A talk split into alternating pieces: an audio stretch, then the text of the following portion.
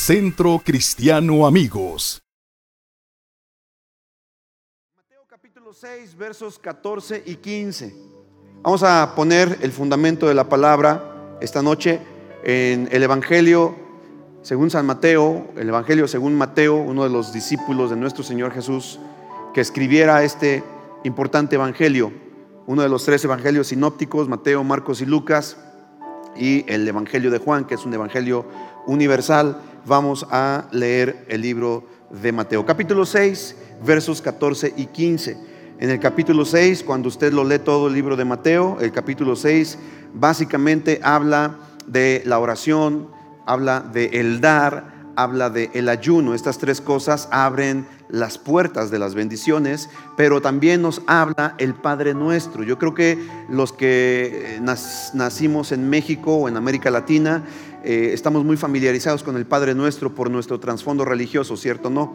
Aprendimos el Padre Nuestro de memoria desde pequeños. Y si venimos de la tradición, de la religión tradicional en México, bueno, pues no podíamos hacer la primera comunión si no nos sabíamos de memoria el Padre Nuestro.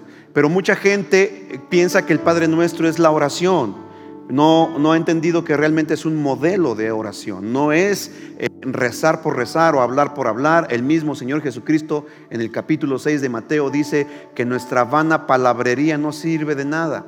No sirve de nada si no entendemos lo que estamos hablando. Entonces el Padre nuestro, Martín, no es una plegaria, no es un rezo, es un modelo de oración. Digan conmigo un modelo de oración. Dígalo más fuerte, un modelo de oración. No tanto como un rezo, como una repetición, pero un modelo de oración al final del Padre Nuestro termina con, eh, y no nos dejes caer en tentación, y líbranos del mal. Algunos le incluyen porque tuyo es el reino, el poder y la gloria para siempre y por siempre. Amén. Pero ahí no termina, porque luego continúa en el capítulo 6, versos 14 y 15. Quiero que me acompañe. Mire lo que dice dentro de ese contexto del Padre Nuestro, dentro de esa parte que el Señor está enseñando a sus discípulos. Dice, si perdonas, si perdonas a los que pecan contra ti o a los que te ofenden. Tu Padre Celestial te perdonará a ti. Estoy, leyendo la nueva traducción viviente. Pero si te niegas a perdonar a los demás, mira lo que dice, si te qué, si te qué, si te niegas a perdonar a los demás, tu Padre no perdonará tus pecados. Wow, qué tremenda enseñanza de nuestro Señor Jesucristo, porque literalmente lo que está diciendo, escúchame bien con atención los que están aquí presentes y los que me están viendo por internet, literalmente Jesucristo está diciendo, si no perdonas a quien te ha ofendido, te pones por encima de Dios. Asústese conmigo, una, dos, tres. ¿Por qué? Porque dice el Señor Jesús, si perdonas a los que pecan contra ti, tu Padre Celestial también te perdona. Yo quiero preguntar, ¿quién está por encima de Dios? ¿Quién está por encima de Dios? Déjame decirte que una persona que no quiere perdonar se sitúa encima de Dios. Wow. Ya con esto, yo creo que muchos de aquí saldrán diciendo, no, yo quiero perdonar. No importa lo que me hayan hecho, yo necesito perdonar. Porque ¿quién puede considerarse estar por encima de Dios? ¿Quién osa creer que pueda estar encima de la autoridad divina? Nadie. Entonces, si Jesucristo siendo Dios, si Jesucristo siendo el Hijo de Dios, estando en la cruz del Calvario, a sus transgresores, a sus agresores, oró al Padre y les dijo al Padre, Padre, perdónalos. ¿Qué le dijo Jesús al, Padre? ¿Por qué? Porque no saben lo que hacen. Imagínate si Jesús, el Hijo de Dios, el Rey de Reyes, perdonó a sus ofensores, a quien lo estaba matando, ¿Quiénes somos tú y yo para no perdonar a quien nos ha ofendido, a quien nos ha herido? Una persona que no perdona, que no quiere perdonar, se está posicionando por encima de Dios. Y eso es muy peligroso. Y aquí el Señor Jesucristo enseña y dice, si tú no perdonas a los demás, entonces Dios no perdonará tus pecados. Ahora, el tema del perdón, amados, es un tema bien difícil. Es un tema bien complicado. Porque ¿quién quiere perdonar? Dígame, ¿quién, ¿quién siente ganas de perdonar? Aquí a alguien le han ofendido, le han insultado, le han robado, le han quitado algo, levante su mano. ¿Cuántos aquí se han sentido ofendidos? ¿Cuántos aquí han sido eh, realmente ofendidos y lastimados en alguna área de su vida? ¿Te dan ganas de perdonar cuando tu esposo te engaña, cuando tu esposa te miente? ¿Te, dan ganas de perdonar cuando te han robado? A nadie nos, nos gusta perdonar. No nos nace perdonar. El perdón entonces, mis amados, pongan atención, el perdón no es un sentimiento. El perdón es una decisión que nace en un acto de mi voluntad. Pero la persona que no puede perdonar es una persona que necesita primero, escuche bien, necesita experimentar el amor de Dios. Póngame atención a esto, escuche. Para que usted pueda perdonar, usted tiene que aprender primero a amar. Quien no perdona es porque no ama. Quien no ha perdonado es porque no ha aprendido a amar. Miren lo que dice 1 Corintios capítulo 13, versos 4 y 5. 1 Corintios 13 es el, es el capítulo del amor por excelencia. ¿Cuántos lo han leído? Los que han leído la Biblia. El verso 4 y 5, mira lo que dice. El amor es paciente y bondadoso. El amor no es celoso, ni fanfarrón, ni orgulloso. Ay, jole, esta versión me gusta porque habla las cosas derechas. Mira lo que dice, no es fanfarrón, no es celoso y no es orgulloso. Verso 5, ni ofensivo. ¿El amor no es qué? Ofensivo. Mira lo que sigue. No exige que las cosas se hagan a su manera. No se irrita ni lleva un registro de las ofensas recibidas. Wow. Wow. Yo creo que la Biblia se, explica sola, ¿verdad? Yo no tengo que explicarle nada, esto está clarísimo. Una persona que no ama no puede perdonar, simple y se acabó. Búscale, llámale como quieras, ah, si quieres cámbiate de religión o lo que quieras, pero esta es la verdad, esta es la verdad. La persona que no ama no puede perdonar, porque sin amor no puede venir el perdón.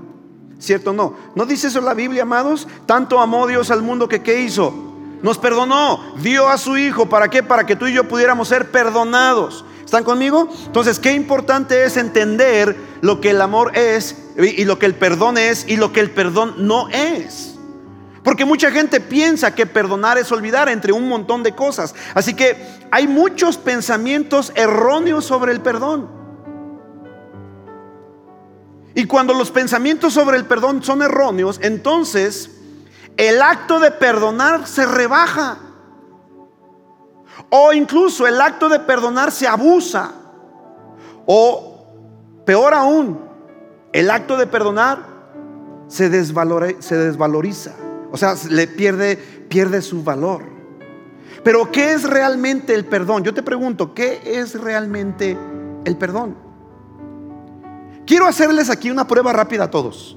¿Cuántos me dejan hacerles un examen? A ver, uy, gracias por su entusiasmo. A ver, los de internet, ¿me dejan hacerles un examen? Por favor, ahí compartan. ¿Cuántos, a ver, quieren que les haga un examen? Levanten su mano. A ver si están familiarizados con el perdón. ¿O qué tanto consideramos el perdón? No, si no quieres que te haga el examen, no te preocupes. No pasa nada.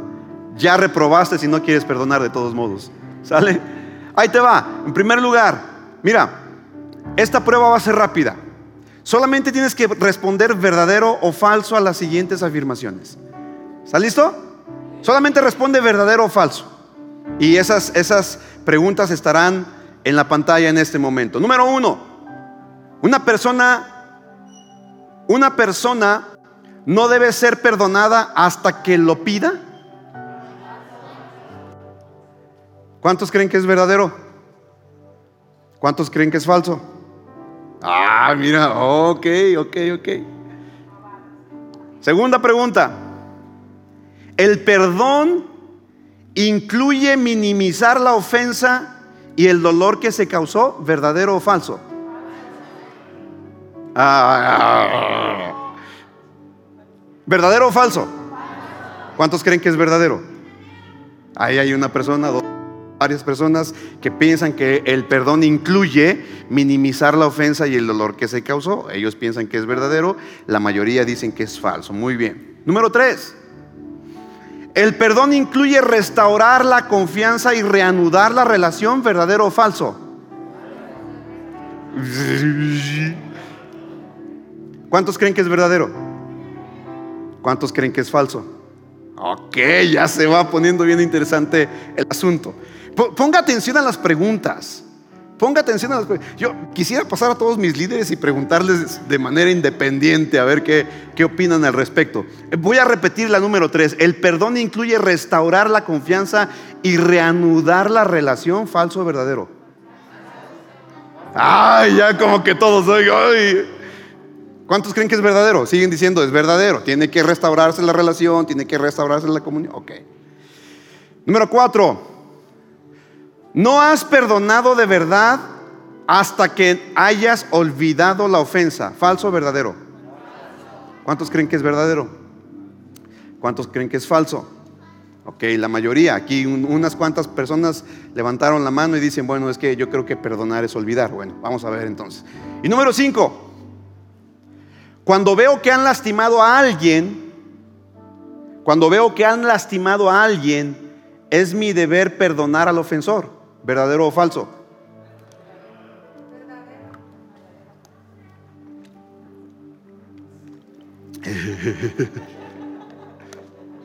A ver, aquí hay varios pastores entre nosotros.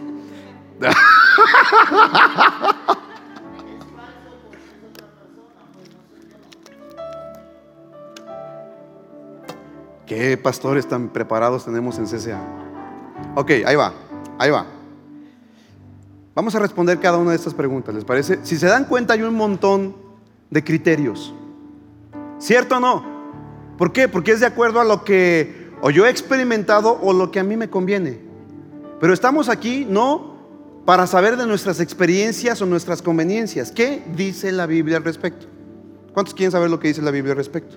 ¿Cuántos no se van a enojar conmigo si de pronto algo que tú creías verdadero resulta que es falso?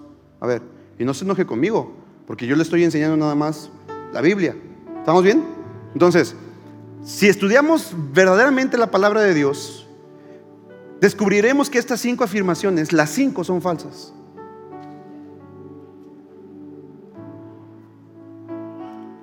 Las cinco. Y vamos a ver por qué. Antes de hablar de lo que el perdón es, tenemos que hablar de lo que no es. Y aquí hay estas cinco cosas que quiero enseñarte que el perdón no es. Número uno, el perdón no es condicional. El perdón no es condicional. La primera pregunta que te hice fue, una persona no debe, ser perdonada hasta que me lo pida. No. El perdón, la respuesta es, el perdón, según la Biblia, no es condicional. En otras palabras, en otras palabras, tu perdón a la persona que te ofendió no se basa en la respuesta de esa persona.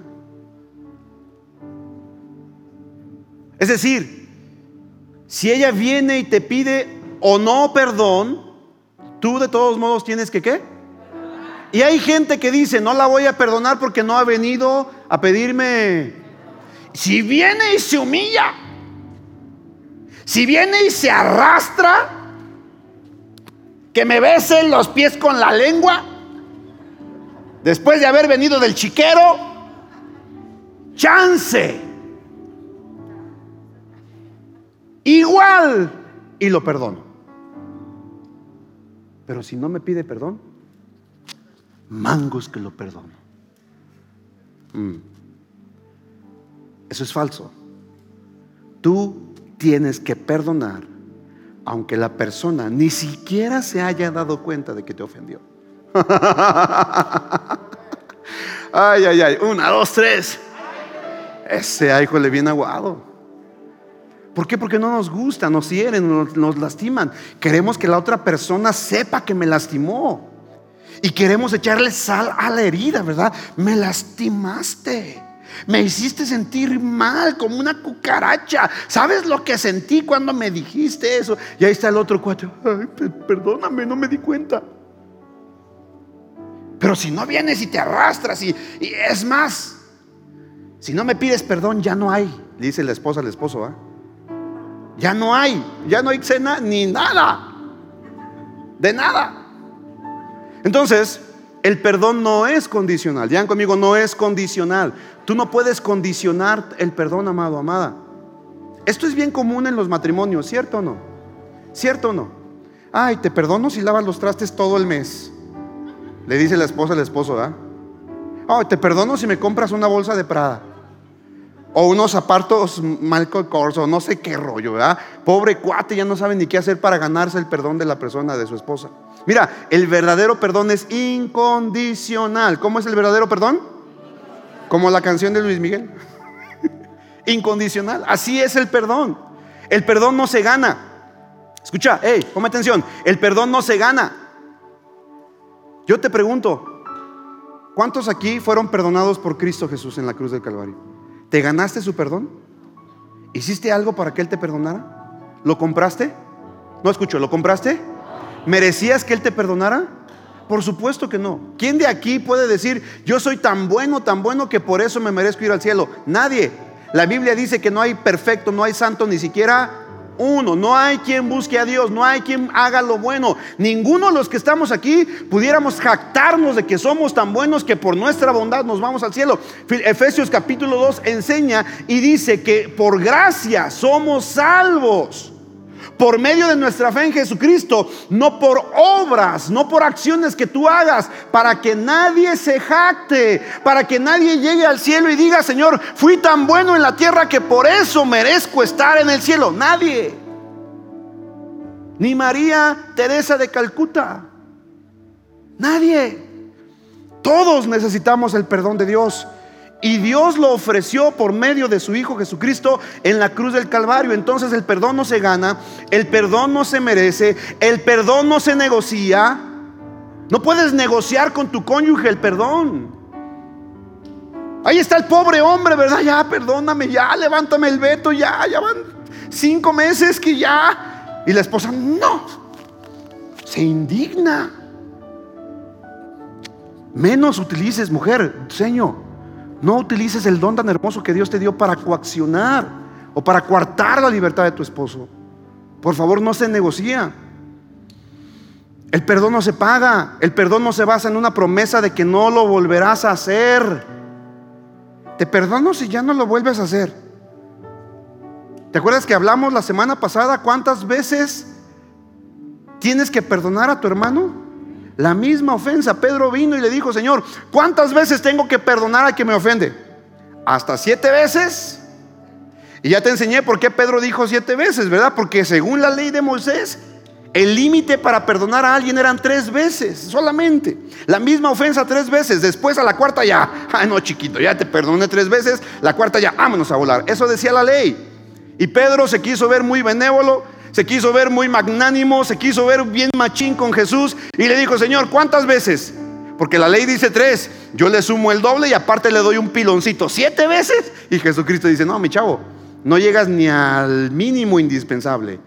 Se tiene que perdonar 70 veces siete, que significa todo el tiempo, todo el tiempo. Hay gente que dice, si te perdonaré, sí. ¿Te perdono? Sí. Ahí ya estás condicionando el perdón. ¿Me sigues? Hay gente que está regateando, eso se llama regateo. Estás regateando el perdón. Mira lo que dice el verso 15, lo voy a volver a leer, capítulo 6, el libro de Mateo. Pero si te niegas a perdonar, mira lo que dice. Si te qué? Niegas a perdonar. Si te niegas a perdonar a los demás, tu Padre no perdonará tus pecados. Ahora yo pregunto aquí, ¿cuántos desea que vuestro Padre, que nuestro Padre le perdone nuestros pecados, sus pecados? Levanta su mano. Entonces tenemos que empezar perdonando los pecados que cometen en nuestra contra. ¿Está conmigo o no? La segunda pregunta era, ¿el perdón incluye minimizar la ofensa y el dolor que se causó? Y la respuesta es no. No. El perdón, escucha, ponme atención. El perdón no es minimizar la seriedad de la ofensa. El perdón no es minimizar la seriedad de la ofensa. ¿Me estás siguiendo o no? ¿Sí o no? Ahora, eh, no se me distraiga, quiero que ponga atención acá. Hay una enorme diferencia, escúcheme, todos, todos, todos. Hay una enorme diferencia entre ser lastimado y ser perjudicado. Ah, ¿Sí o no? Otra vez. Una enorme diferencia entre ser lastimado y ser perjudicado. ¿Me sigue? ¿Por qué? Porque muchas veces, cuando eres lastimado, escúchame, la persona que te hiere jamás tuvo la intención de hacerlo. ¿A cuántos aquí alguien le ha, por error, porque por descuido, le ha machucado un dedo o, le ha herido en alguna parte de su cuerpo? Levante su mano. Ok. ¿Y qué dice la persona que te lastimó? Que no tenía ninguna intención de hacerlo. ¿Cómo se pone? Ay, perdóname, ¿qué hago? ¿Qué hago? Ay, tus dedos ahí sangrando. ¡Ah! Fuiste. Pero, cuando eres perjudicado, aquí viene la intención clara premeditación, alevosía y ventaja de perjudicarte. Ahora, pregunto, ¿sentirás lo mismo de haber sido lastimado a haber sido perjudicado? ¿Sí o no? ¿Se siente lo mismo? No. No. Por eso, amados, por eso minimizar la ofensa o minimizar la seriedad de la ofensa no es perdón. Ay, no pasa nada, no, no, ¿sabes qué? Híjole, te lastimé, perdóname. Ay, sí, me lastimaste, mira, se rompió mi dedito, ¿verdad? Sí, o sea, tu dedo está roto, está sangrando, te lastimó. Pero cuando te perjudica, entonces dices, no, espérame, o sea, eso fue con toda la intención. Viste que yo tenía la mano así, tú llegaste y le diste un martillazo. Ay, híjole, ¿qué onda contigo? ¿Me estás siguiendo o no? ¿Cuántos están aprendiendo algo esta noche? ¿Alguien está recibiendo palabra? Entonces, ser lastimado normalmente es algo accidental. Ser lastimado es normalmente es algo accidental. ¿Cuántos en el matrimonio han sido lastimados de manera involuntaria por su cónyuge? ¿O usted ha lastimado a su cónyuge? Levanta su mano. Mire, si usted le pregunta a cualquier matrimonio, ¿cuántas veces te ha lastimado tu esposo? Eh, si es un matrimonio honesto y, serio y, que no dice mentiras, va a decir, uff, muchas veces. ¿Cierto o no? ¿Verdad que sí? Pero muy diferente cuando el esposo o la esposa lo que quiere es perjudicar esa relación. Cuando eres perjudicado, escucha, alguien intencionalmente quiso herirte y eso requiere perdón. Hay una historia que no tengo tiempo de leer por el tiempo que tenemos. No sé cuánto tiempo me queda, dicho sea de paso, no me pusieron el reloj aquí. Pero quiero que la leas en tu casa, segunda de Samuel capítulo 13. Anótala y léela en tu casa, segunda de Samuel capítulo 13. Es la historia de Amnón y Tamar. ¿Cuántos recuerdan la historia de Amnón y Tamar? A ver, levante su mano. ¿Cuántos no saben lo que estoy hablando? Bueno, llegué a su casita y busque segunda de Samuel capítulo 13. Le voy a resumir esa historia rápidamente. Amnón y Tamar eran hijos del rey David. Obviamente Amnón era hijo del rey David por parte de una mamá, mientras que Tamar era hija del rey David por parte de otra mamá. Tamar tenía un hermano mayor que se llamaba Absalón. ¿Sí? Ya, ya va agarrando el rollo. Dice la Biblia, ahí está en la Biblia, que Amnón estaba enamorado de su hermana, de su media hermana, de Tamar. Estaba enamorado de ella, estaba la muchacha era bella, era hermosa y Amnón se había enamorado de su propia hermana. Entonces dice que estaba tan enamorado que hasta se puso bien flaco. Yo creo que por eso mi esposa y yo estamos adelgazando, ¿ah? estamos tan enamorados. Bendita pandemia. Yo le echo la culpa al faro de estar gordo porque cerró los gimnasios. Y dice la Biblia que entonces Amnón tenía un amigo que realmente era como su primo y le dice que, eh, porque llegó el amigo y le dice, oye Amnón, te veo muy desmejoradito, ¿qué te pasa? Andas muy mal, ¿qué, tienes? el negocio, eh, ¿qué pasa? Oh, no me lo quieres platicar, soy tu amigo. Y entonces Amnón le, le confiesa, le dice, bueno, es que tienes que saber que estoy enamorado de mi hermana. Ah, caray, ¿cómo que estás enamorado? Sí, pues es que la amo y quiero todo con ella. Y este cuate, su amigo, era bien trucha, era un cuate muy perspicaz y le dice, bueno, mira, te recomiendo algo, hazte el enfermo, vete a tu casa y pídele a tu papá al rey que te mande a tu hermana, que ella te haga de comer y ahí la tienes y órale. Y entonces este cuate dijo, pues, oh, qué buena idea. Se hizo el enfermo, el rey vino, lo visitó y dice, ¿qué te pasa? No, yo estoy muy enfermo, el coronavirus, no sé. ¿qué? ¿Qué necesitas? Ay, necesito que mi hermana Tamar venga a cocinarme porque ay, hace unas crepas deliciosas como las de aquí en la esquina. Y entonces el rey dice, ok, que vaya tu hermana. Y dice que entonces envió, el rey envió a su hermana para que atendiera al hermano. Y dice que estando en la casa, ahí estaba cocinando, ¿verdad? Unos frijolitos así con quesito. Ay, la cebollita. Unas enfrijoladas bien ricas. Bueno, estaba cocinando ahí y entonces de pronto Amnón despide a toda la servidumbre, váyanse, váyanse, quiero estar solo con mi hermana. Y, le dice a, Tamar, venga, eh, muchacha, hermanita, tráeme la comida aquí en mi cuarto. Y dice que llegó la muchacha, Amnón la agarró, comenzó a forzarla. Tamar le dijo, no, no hagas esto, Amnón. Mira, no caigamos en vileza, me vas a envilecer. Mira, si, si, tanto me amas, habla con mi papá el rey y creo que, yo, que nos va a casar, nos va a dar permiso. Acuérdese, era otro tiempo, otra dispensación, no se me espante. Si usted quiere saber más de las dispensaciones, métase al seminario que estamos teniendo. ¿Cuántos están aquí en el seminario con nosotros? Levante su mano. ¿Sí estamos aprendiendo algo en el seminario? ¿Sí? Entonces, dice la palabra de Dios que Anón no la escuchó y la viola. Violó a su propia hermana. Pero qué interesante que después de haber abusado de ella, dice la Biblia que entonces la aborreció más de lo que la había amado. Eso no era amor, era pasión. Era una pasión enfermiza fuera de la voluntad de Dios. Y entonces, cuando Tamar sale de, la casa de Amnón, su hermano lo ve, su hermano Absalón lo ve, la, la, ve y le dice, ¿qué te pasó? Le platica todo y entonces van y le dicen al rey, el rey David, ¿qué crees que hizo? No, sí, se enojó, pero pues hasta ahí. ¿Crees que puso disciplina? ¿Crees que puso orden? ¿Crees que disciplinó a Amnón? No. Se enojó, pero no hizo nada.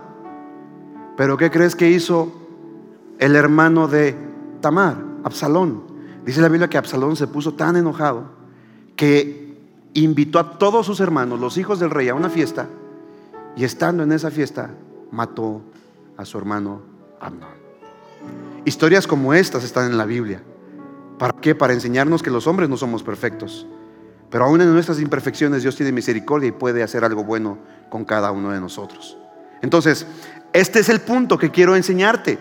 El perdón no es minimizar la seriedad de la ofensa. Porque ¿cuántos creen que esta fue una ofensa seria? La, quiso perjudicar o lastimar.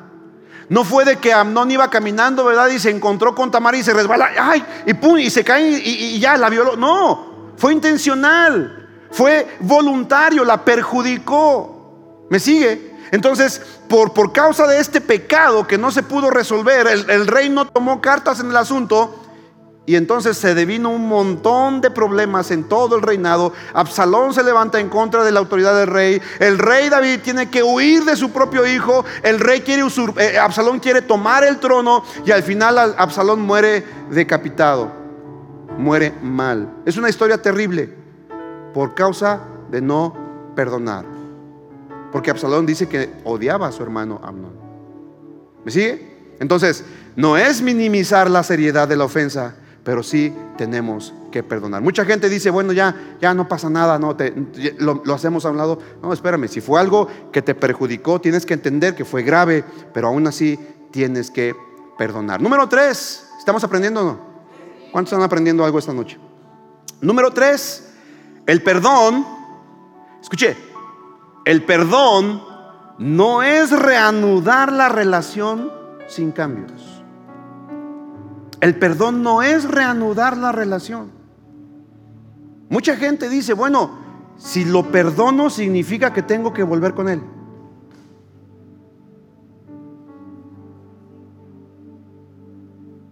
¿Me sigue o no? ¿Está conmigo? Voy a hacer un, un ejemplo y espero que nadie se sienta aludido, pero eso pasa muy seguido, muy, muy común. Si un líder falla, si un pastor falla y dice, bueno, lo perdono, lo tengo que perdonar porque es mi pastor y estoy obligado a seguir bajo su cobertura, no. No. Lo perdono, pero no estoy obligado a estar sujeto a él. ¿Me sigue? ¿Está conmigo o no? Porque muchas personas piensan que perdonar es restaurar. No, el perdón es a la ofensa y la restauración es para la relación. ¿Me sigues? ¿Qué significa? Siempre debemos de perdonar toda ofensa pero no necesariamente restaurar esa relación. La Biblia enseña que el perdón y el restaurar son cosas diferentes. Digan conmigo cosas diferentes. El perdón tiene que ser instantáneo. Al momento te perdono. Pero la restauración va a ser paulatina. Mira, ahora que me corté, me da risa porque fuimos mi esposa y yo a Aguascalientes a compartir. Y se me ocurrió en una cena de matrimonios y se me ocurrió decirle a los matrimonios, que fui tan apetecible a mi esposa que me mordió los dedos. y eso pensaban en la cena de matrimonios ya y, y, o sea, impresionante. Pero sabes, me lastimé los dedos cortando esa cosa, acomodando la cabina de la batería para que usted pudiera tener una cabina bonita. El pastor Nacho me estaba ayudando. Más que en ese momento el pastor Nacho me dejó solo y pues híjole, Nacho, si ya sabes cómo soy cuando estoy solo, ¿para qué me dejas? Y me corté los dedos, me los abrí. Este dedo me, hicieron cirugía, a este me lo cosieron, en los dos me cosieron. Pero sabes, cuando me lastimé, pues fui corriendo a, lavarme. Bien chistoso porque estaba mi esposa en la oficina. Yo llegué, ¿verdad? De aquí eh, corriendo con la mano toda llena de sangre. Mi esposa pensó que había perdido la falange del dedo y se vino corriendo con mi hija a buscar el pedazo de dedo. Por aquí, bien, bien interesante.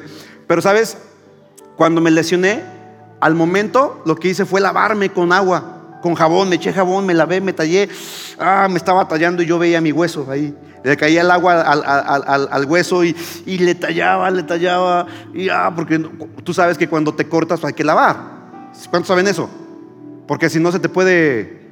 Y yo no quería que se me infectara, entonces fui, me eché jabón, me tallé, pero de esas veces que cuando te pasa, es al momento, al momento, al momento, tienes que hacerlo, porque si dejas pasar más tiempo, te duele más. ¿Sí? ¿Está conmigo o no? Y ya recuerdo que aquí eh, Martín, eh, no, perdón, eh, Martita, el pastor José, mi esposa, mi hija, me vendaron los dedos, me curaron. Ese día fue miércoles precisamente. Ese día predicó Martín aquí, entonces él estaba predicando. La primera vez que predicamos aquí no había gente, yo era el único en la audiencia ahí sentado, echándole porras a Martín y todo, pero con mis dedos así. Eso sucedió a las 12.30 del mediodía. Y a las nueve y media de la noche apenas estaba yendo a que me atendieran a, coser los dedos. ¿Sabes? Cuando empezaron, a trabajar en mis dedos, obviamente el, doctor me anestesió y todo el rollo. Dos días después, tres días después, una semana después, ¿sabes lo que me dolían los dedos? Me pulsaba, no podía ni dormir. El rozón de las sábanas me, me lastimaba, horrible. Pero ¿qué crees? Ya estaba en el proceso de la restauración. Si no me hubieran cerrado la herida, muy probablemente se me hubiera infectado, hubiera perdido los dedos y sabe cuánto más. ¿Me sigue? Entonces, el perdón es igual, amados. Usted cuando le ofendan tiene inmediatamente que correr a la cruz del Calvario, lavarse con la sangre del Cordero. Decirle, Señor, perdóname, yo decido perdonar a, a, fulanito, mira cómo me lastimó, la perdono, lo perdono, me lavo con tu sangre, lo perdono, pero va a venir un proceso de restauración en donde usted será, sanado en su corazón. Y todos los días a lo mejor se va a acordar de la ofensa y tendrá que volver a pedir perdón, a, perdonar y decir, Señor, lo perdono en el nombre de Jesús, lo perdono así hasta que tu corazón esté sano. Sano. ¿Me sigue o no?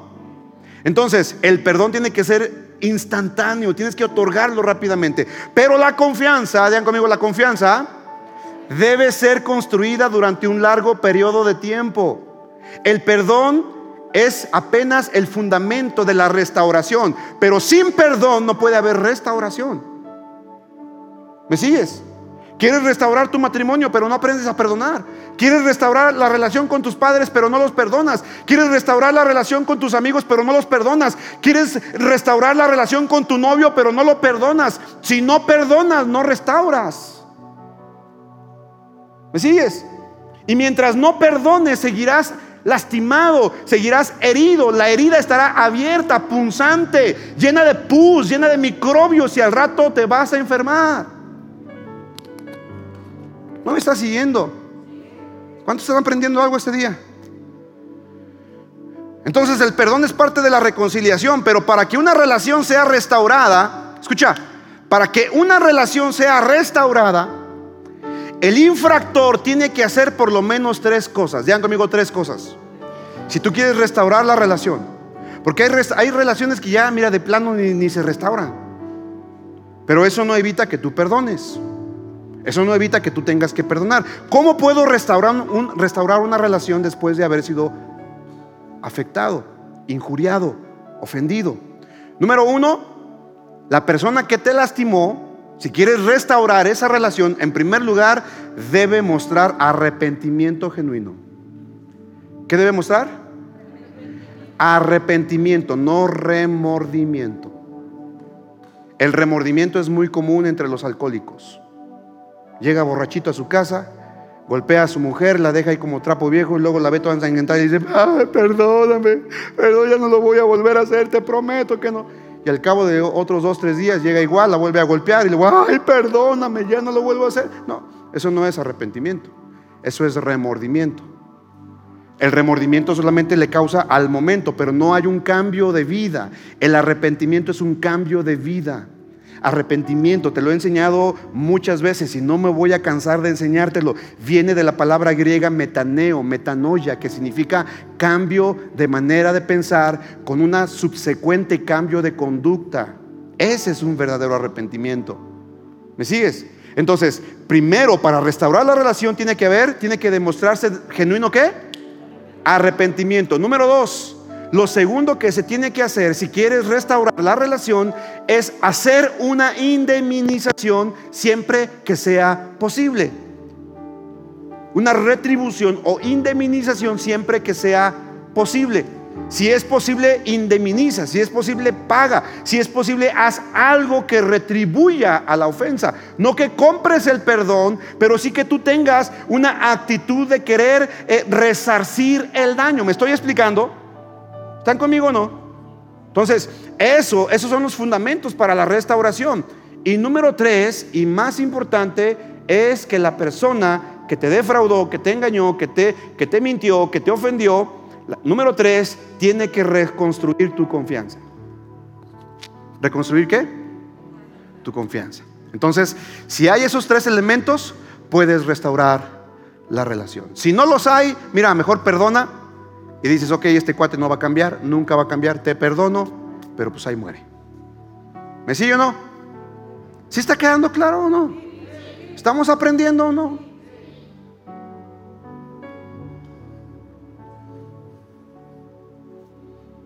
Mira lo que dice Juan 13, 36 al 38. Simón Pedro le preguntó, Señor, ¿a dónde vas? Y Jesús contestó, ahora no puedes venir conmigo, Pedro, pero me seguirás después. Verso 37, pero ¿por qué no puedo ir ahora, Señor? Le preguntó, estoy dispuesto a morir por ti. El apóstol Pedro le dice al Señor Jesucristo. El verso 38 dice, morir por mí, le contestó Jesús, Pedro, te digo la verdad, mañana por la mañana, antes de que cante el gallo, negarás tres veces que me conoces. Ustedes saben que Pedro negó a Jesús. ¿Sí me sigue? Pero después Jesucristo ¿Qué hizo con Pedro? Lo llamó y le dijo, Pedro, ¿me amas? ¿Y qué dijo, qué dijo Pedro? Señor, tú sabes que te amo. ¿Cuántas veces le preguntó que si lo amaba? Tres veces. ¿Cuántas veces lo negó Pedro? Y después cuando Jesús ascendió, estuvieron ahí el día de Pentecostés, 50 días después en el lugar alto, ¿te acuerdas? Los 120 reunidos y dice que Pedro se levantó y comenzó a predicar a la gente que estaba en ese lugar. ¿Y cuánta gente se convirtió después de escuchar el mensaje de Pedro? Tres mil. Wow. ¿Qué significa eso? Puedes regarla tres veces, pero cuando te arrepientes, pides perdón y vuelves al Señor, el Señor te potencializa hasta tres mil veces.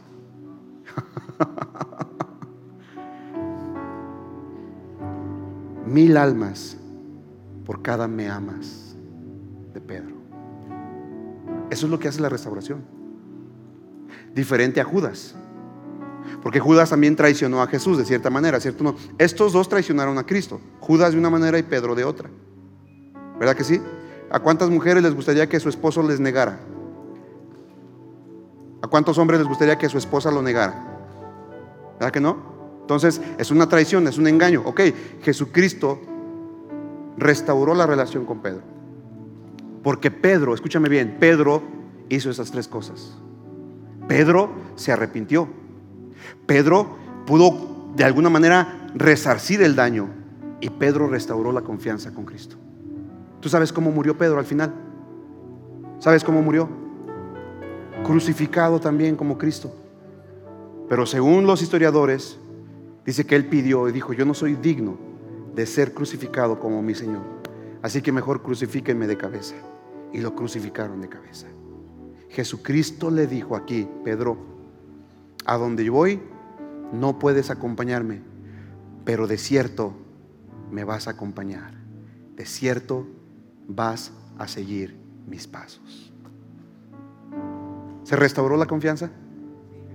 ¿Se restauró la comunión? ¿Te das cuenta de lo que es el perdón y la restauración? Entonces, estos tres elementos son importantes. Ya casi para terminar, no sé cuánto tiempo me queda. Número, número cuatro, el perdón no es olvidar lo que te ha pasado. Y con eso termino. Porque mucha gente piensa que perdonar es olvidar. No, amados, no, amadas. Perdonar no es olvidar. Es imposible tratar de olvidar algo. Es imposible tratar de olvidar algo. Yo en mi, en mi edad de, de niño te lo he platicado y no tengo pena decirlo ya, porque Dios me ha liberado. Pero yo cuando era niño fui violado, fui abusado por un trabajador de mi padre. Tú lo sabes eso, ¿verdad? Te lo he platicado. Y sabes, yo quería matar al tipo. Cuando crecía o empecé a crecer, mi único pensamiento era comprar una pistola y matar al tipo que me había violado. Cuando vino el Señor Jesucristo, tocó mi corazón, transformó mi mente, mis pensamientos. Ahora yo puedo decir, yo lo perdoné a ese tipo. Lo perdono. De hecho, la última vez que lo vi, eh, hace muchos años, lo confronté, lo miré y le dije, ¿te acuerdas de mí? Él, me, él agachando la cabeza me dijo, sí. Y yo le dije, te perdono. No es mi amigo y no quiero tener ninguna relación con él, por supuesto que no, pero ya lo perdoné. Ahora te lo platico y no me duele. Antes no podía decirlo, antes me daba vergüenza, antes me dolía. No sé si me estoy explicando. Entonces, el perdonar no implica que olvides el, suceso. Porque cuando perdonas no te lavan el cerebro, no te viene amnesia cerebral, por supuesto que no. Pero perdonar significa que has dejado atrás la ofensa y has perdonado al, al agresor, al ofensor. Entonces, mira, es imposible de tratar, es imposible tratar de olvidar algo.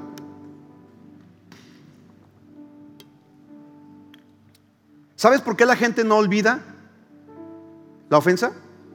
¿Quieres saber? Porque se concentra tanto en olvidarlo, se concentra tanto en olvidarlo, que entonces en aquello en lo que te concentras, te mueves. ¿Cierto o no? ¿Cierto o no? En aquello en lo que te concentras te mueves. La gente trata de olvidar y se concentra en olvidar, pero está tan concentrado en olvidar que de una manera involuntaria e inconsciente se está acercando, se está moviendo hacia aquello que le causa dolor. Así que no se trata de concentrarte en olvidar, se trata en concentrarte en que ya estás sano. No trates de olvidar la, agresión, eh, eh, eh, la ofensa, no trates de olvidarla, más bien comienza a pensar qué es lo que llevó a esa persona a cometer esa ofensa y a perdonarlo. ¿Me sigues? Ahora, la clave no es... La clave es aprender a verlo a través de la lente, a través de la lente de la gracia y la soberanía de Dios. ¿Me está siguiendo? Póngase en pie porque ya terminé. ¿Cómo le hago, pastor? Pregúntame entonces, ¿cómo le hago? Uy, gracias por su entusiasmo. ¿Cómo le hago para perdonar? No, si ya no quiero acordarme, lo quiero olvidar, pero mientras más lo quiero olvidar, más me acerco, porque me atrae. Eso que me lastimó me está trayendo porque quiero olvidarlo. Mira, la clave no es aprender a verlo, a, olvidarlo. La clave es aprender a verlo a través de la lente de la gracia y la soberanía de Dios y descubrir cómo Él puede convertir incluso las cosas malas en cosas buenas en tu vida. La clave está en cómo aprovecho esto que me está pasando. ¿Cómo utilizo esto para sacarle un beneficio a mi vida? ¿Cómo le hago? ¿Cómo lo puedo ver a través de la gracia? ¿Sabes? Escúchame, normalmente una persona que ofende es una persona herida. Otra vez, una persona que ofende es una persona herida. Tienes que entender que la persona que te lastimó es porque está lastimada. Y tienes que verlo con gracia. Míralo con misericordia, míralo con gracia. Tal y como nuestro Señor Jesucristo miró a los que estaban crucificando. Calvario. Él puede convertir incluso las cosas malas en cosas buenas en tu vida si confías en Él y respondes de la manera correcta. Mira, el perdón no es mi derecho cuando fui yo el que fue herido. Solo la víctima tiene derecho a perdonar. No puedes perdonar a la gente que no te ha hecho daño. No puedes perdonar a quien no te ha lastimado. Solo, solamente aquel que te ha herido a ti. Si alguien lastimó a alguien más, no puedes engancharte y, y sentir rencor o odio en contra de una persona que lastimó a otro. No, lastimó a alguien más, pero no a ti. Y tú tienes que aprender a perdonar a quien a ti te ha lastimado. Siempre hay un costo por el pecado y siempre hay un costo para el perdón. Por eso tienes que entender que lo que el perdón no es, es importante antes de saber lo que realmente el perdón es. Y el perdón viene de la mano con el amor. Así que esta noche yo quiero invitarte. No sé si la próxima semana continúe con este estudio. ¿Cuántos quieren seguir escuchando esta palabra? ¿Cuántos quieren continuar con este mensaje? O, este, este tema que es tan importante. Quiero que ahí en tu lugar, yo no sé si fuiste herido, fuiste lastimado, fuiste perjudicado de manera intencional o no. Yo no sé, no sé, cada quien viene con diferentes circunstancias. Allí en internet igual, yo no sé cómo estás. Pero quiero invitarte a que esta noche salgas de aquí con tu corazón limpio. Quiero que todos los que están aquí, si lo desean, hagan esta oración conmigo. Quiero que digan, Señor Jesucristo, no tengo derecho a guardar rencor y a no perdonar. Porque si decido no perdonar, me posiciono por encima de ti y no quiero hacerlo. Me arrepiento y pido perdón por mi falta de perdón. Quiero que me perdones, pero para eso tengo que aprender a perdonar al que me ha herido. Así que esta noche salgo de aquí perdonando a mi ofensor. Lo perdono, lo bendigo y lo suelto. En el nombre de Jesús. He comprendido que perdonar no es olvidar, que perdonar no es restaurar la relación, que perdonar va más allá que el simple sentir eh, eh, eh, compasión o remordimiento, que perdonar, quiero que digas, he entendido que perdonar es la base para mi restauración. Quiero ser restaurado, así que decido perdonar. Y gracias por perdonarme a mí todos mis pecados. Esta noche te entrego mi vida, te abro mi corazón y te reconozco como mi Señor y Salvador personal, desde ahora y para siempre. Amén. Amén. Podemos dar un fuerte aplauso